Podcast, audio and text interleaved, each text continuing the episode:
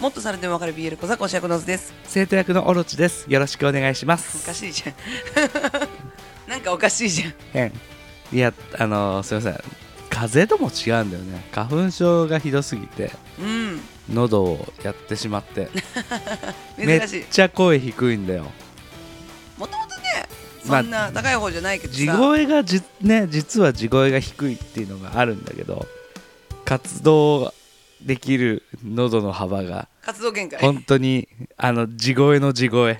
でもこれの範さ疇良くなったんだよねそうだね良くなった方でなんか ね口開けてって言って口バーって開けたらさあの喉の奥が見えないぐらいパンパンに腫れてたから昨日は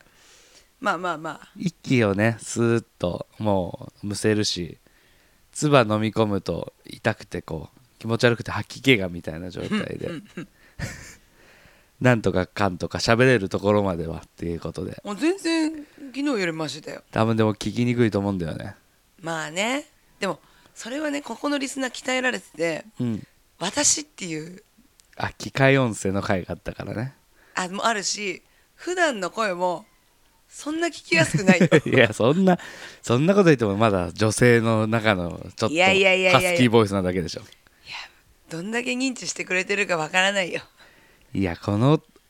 音域で許されるのはい未章だけだからね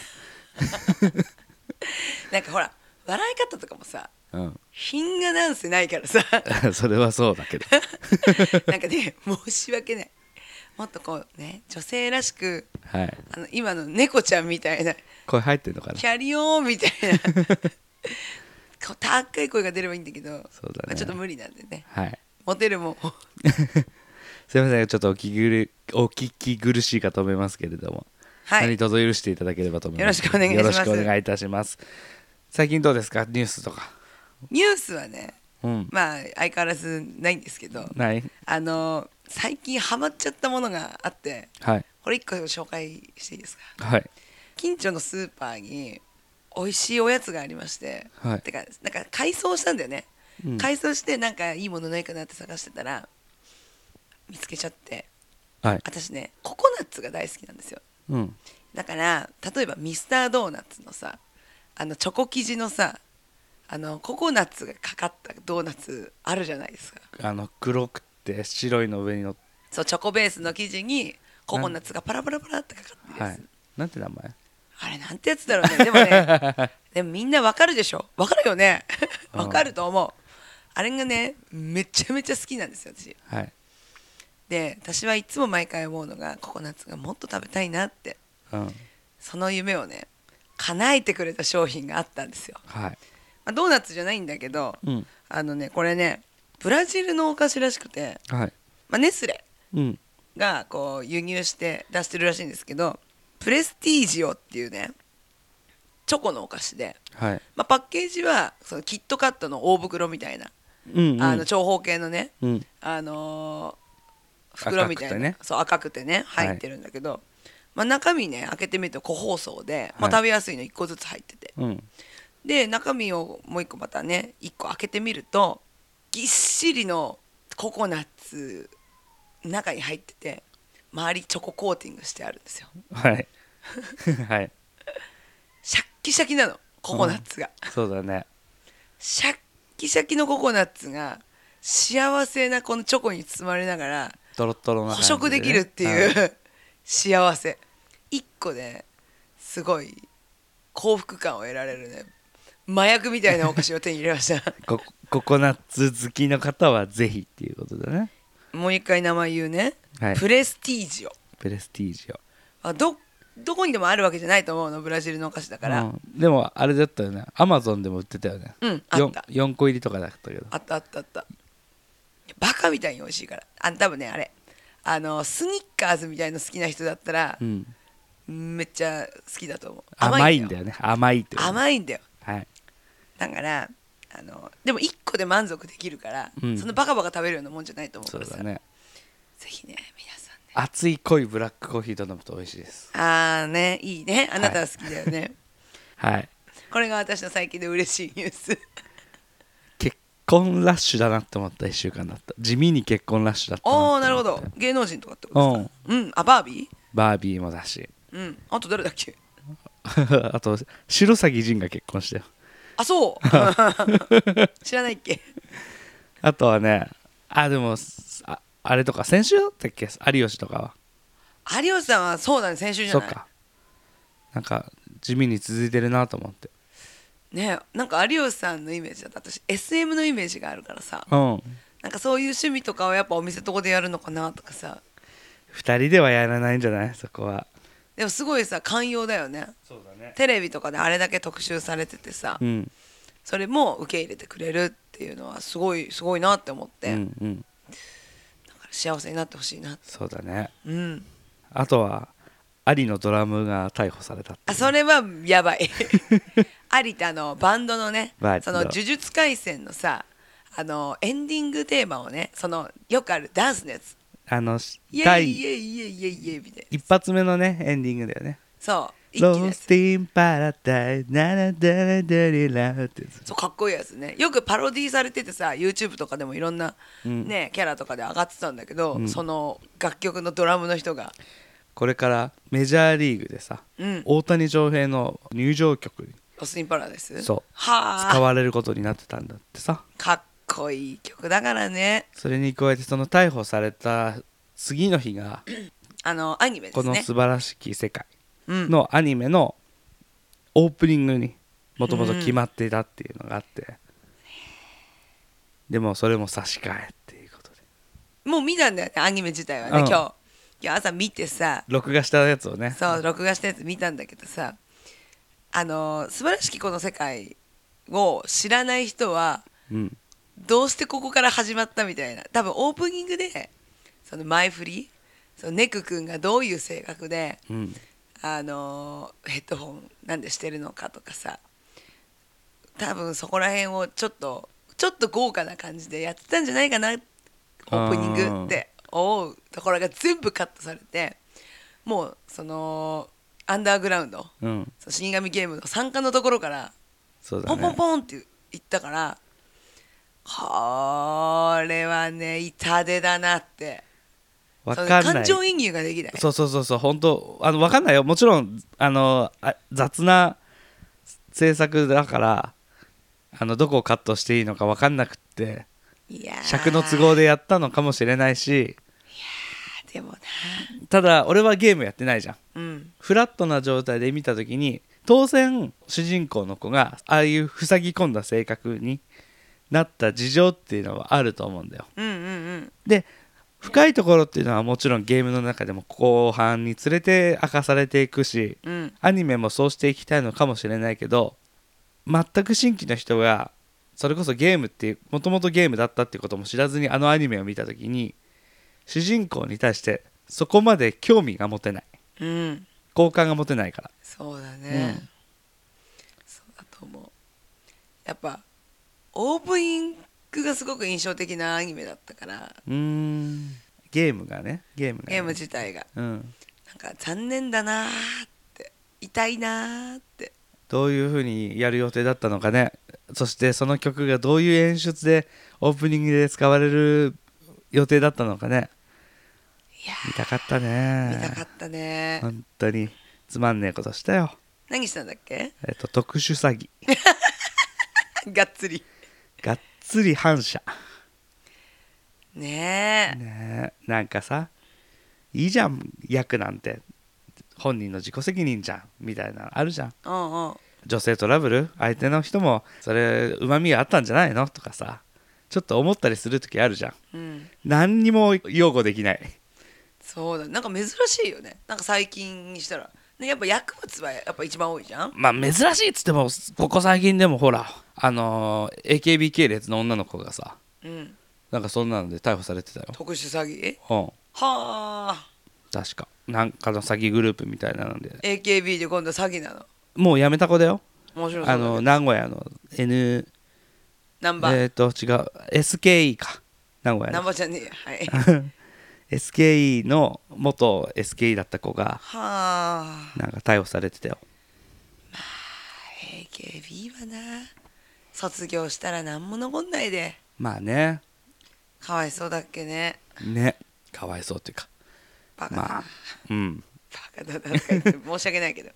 もうちょっとまともな道あったでしょって思うしさね今回のそのアリーだってさやっと軌道に乗ったわけじゃん、まあ、メンバー多いから取り分は少ないのかもしれないし、うんまあ、フロントマンがねやっぱ取るからバンドメンバーがそのアリっていうグループだけで収入を得られるかっていうのは分かんない難しいのかもしれないけどうさ、ん身の回りもうちょっとね事務所も管理してあげたらよかったのにとは思うよねねえもったいないねこれで一気にね潰れるかもねどうかな一応今の時点ではあのサブスク系で楽曲が配信が止まったりとかはしてないけどねどうなるかね電気グループも多少こう時間差があったからこれから起こるのかもしれないけどそれがね今後気になるところではあるねそうだねスバセカのアニメのオープニングはどうなるのかとかさあなんかでもあれでしょペルソナみたいな音楽でしょ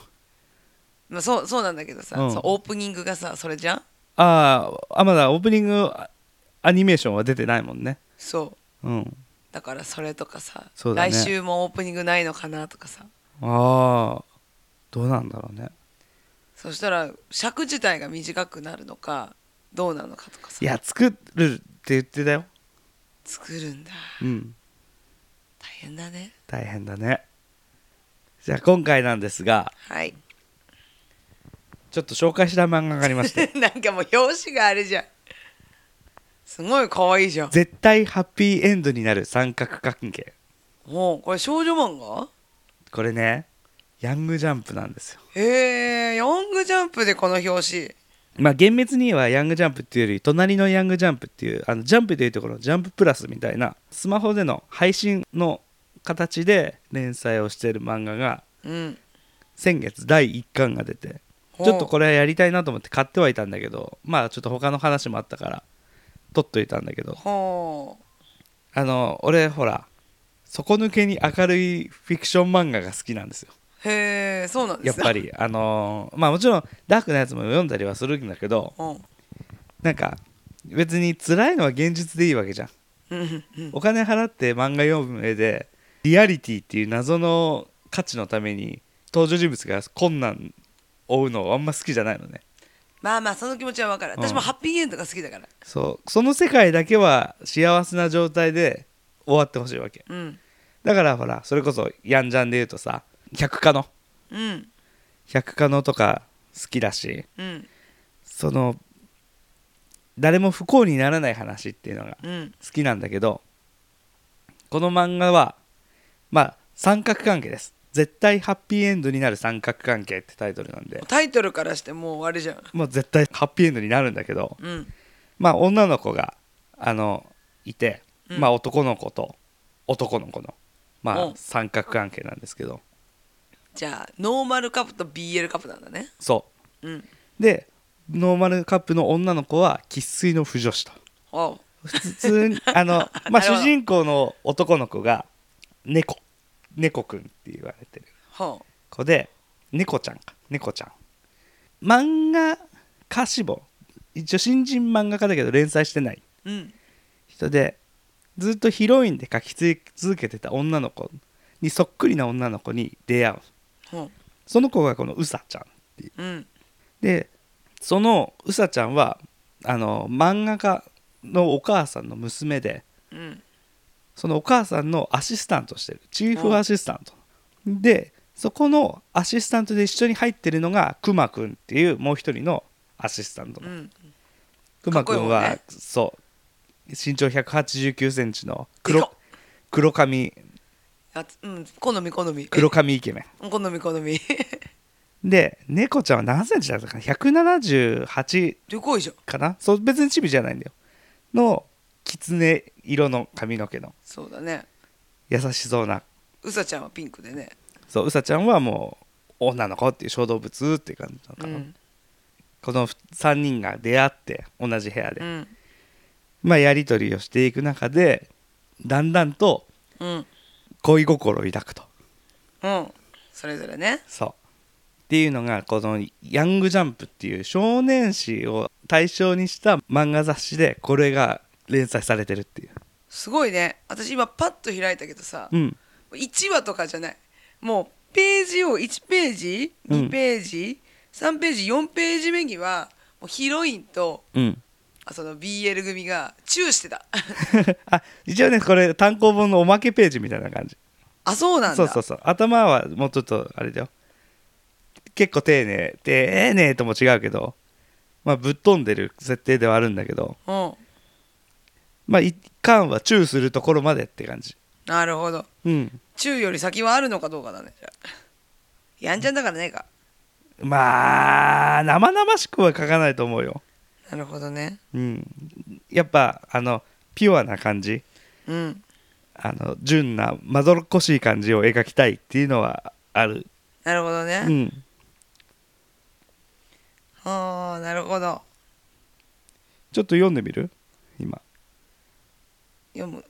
うん、多分ねこのくまくんなんかは好感が持てると思う好きになれるとう思まくもう見た目が好きだもんだってういいやつなんだようんじゃあちょっと読むようんどうぞどうぞどうでした面白かったよあのねうんこれはハッピーエンドになるわ なんかよくあるんだよ BL 漫画だとさうんでも、まあ、男男男の三角関係はあってもなかなか女男男の三角関係ってないなっうんって思ってでそんな中でなんかこう三角関係ってなんかこう一人はなんか犠牲になっちゃったりとかさ、うんそう作中でもそこには触れてんだよねうん、それは絶対したくないっていう主人公の強いうん漫画家さんだからねそうだねあってでなんかほんと安心して見れる 三角関係って感じだっあのー思ったんだけど、まあ、少年誌で描いてる言いつつも、うん三角関係の関係性が男方じゃん たうんで、まあ、BL っていうものを題材として挙げててうんまあおそらく書いてる人は女性じゃんそうだねピオさんだもんねうんその上で多分一番気を使ってるのが女の子が嫌われないようにっうんていうところうんこの関係性で一番多分危ういのって女の子なんだよね、うんだけどこの女の子を読んでいて嫌悪感を感じないように描こうとしてるのがすごくこう丁寧に描いてるなって伝わってきて、もうストーリーの流れ的に主人公の猫ちゃんがさうん嫌いになる人はいないじゃんそうだねでくまくんは言わずもがなめっちゃいい人じゃんそうだねでその関係性に入ってくる異物になっちゃってるのをこうそうならないようにすごい頑張って書いてるなって思ってそれがすごい好感でそうだねこれはね最初あのこの作品自体を知った時にもう全体読んでなかったからうんこのうさちゃんが漫画家なんだと思ってたんだようんうんうんうん随分若作りババアだなと思ってたんだけど、ママでしたままこのこのママが漫画家でなんだったらもしかしたらだから男2人よりは年下かもしれないそうだねうん、感じで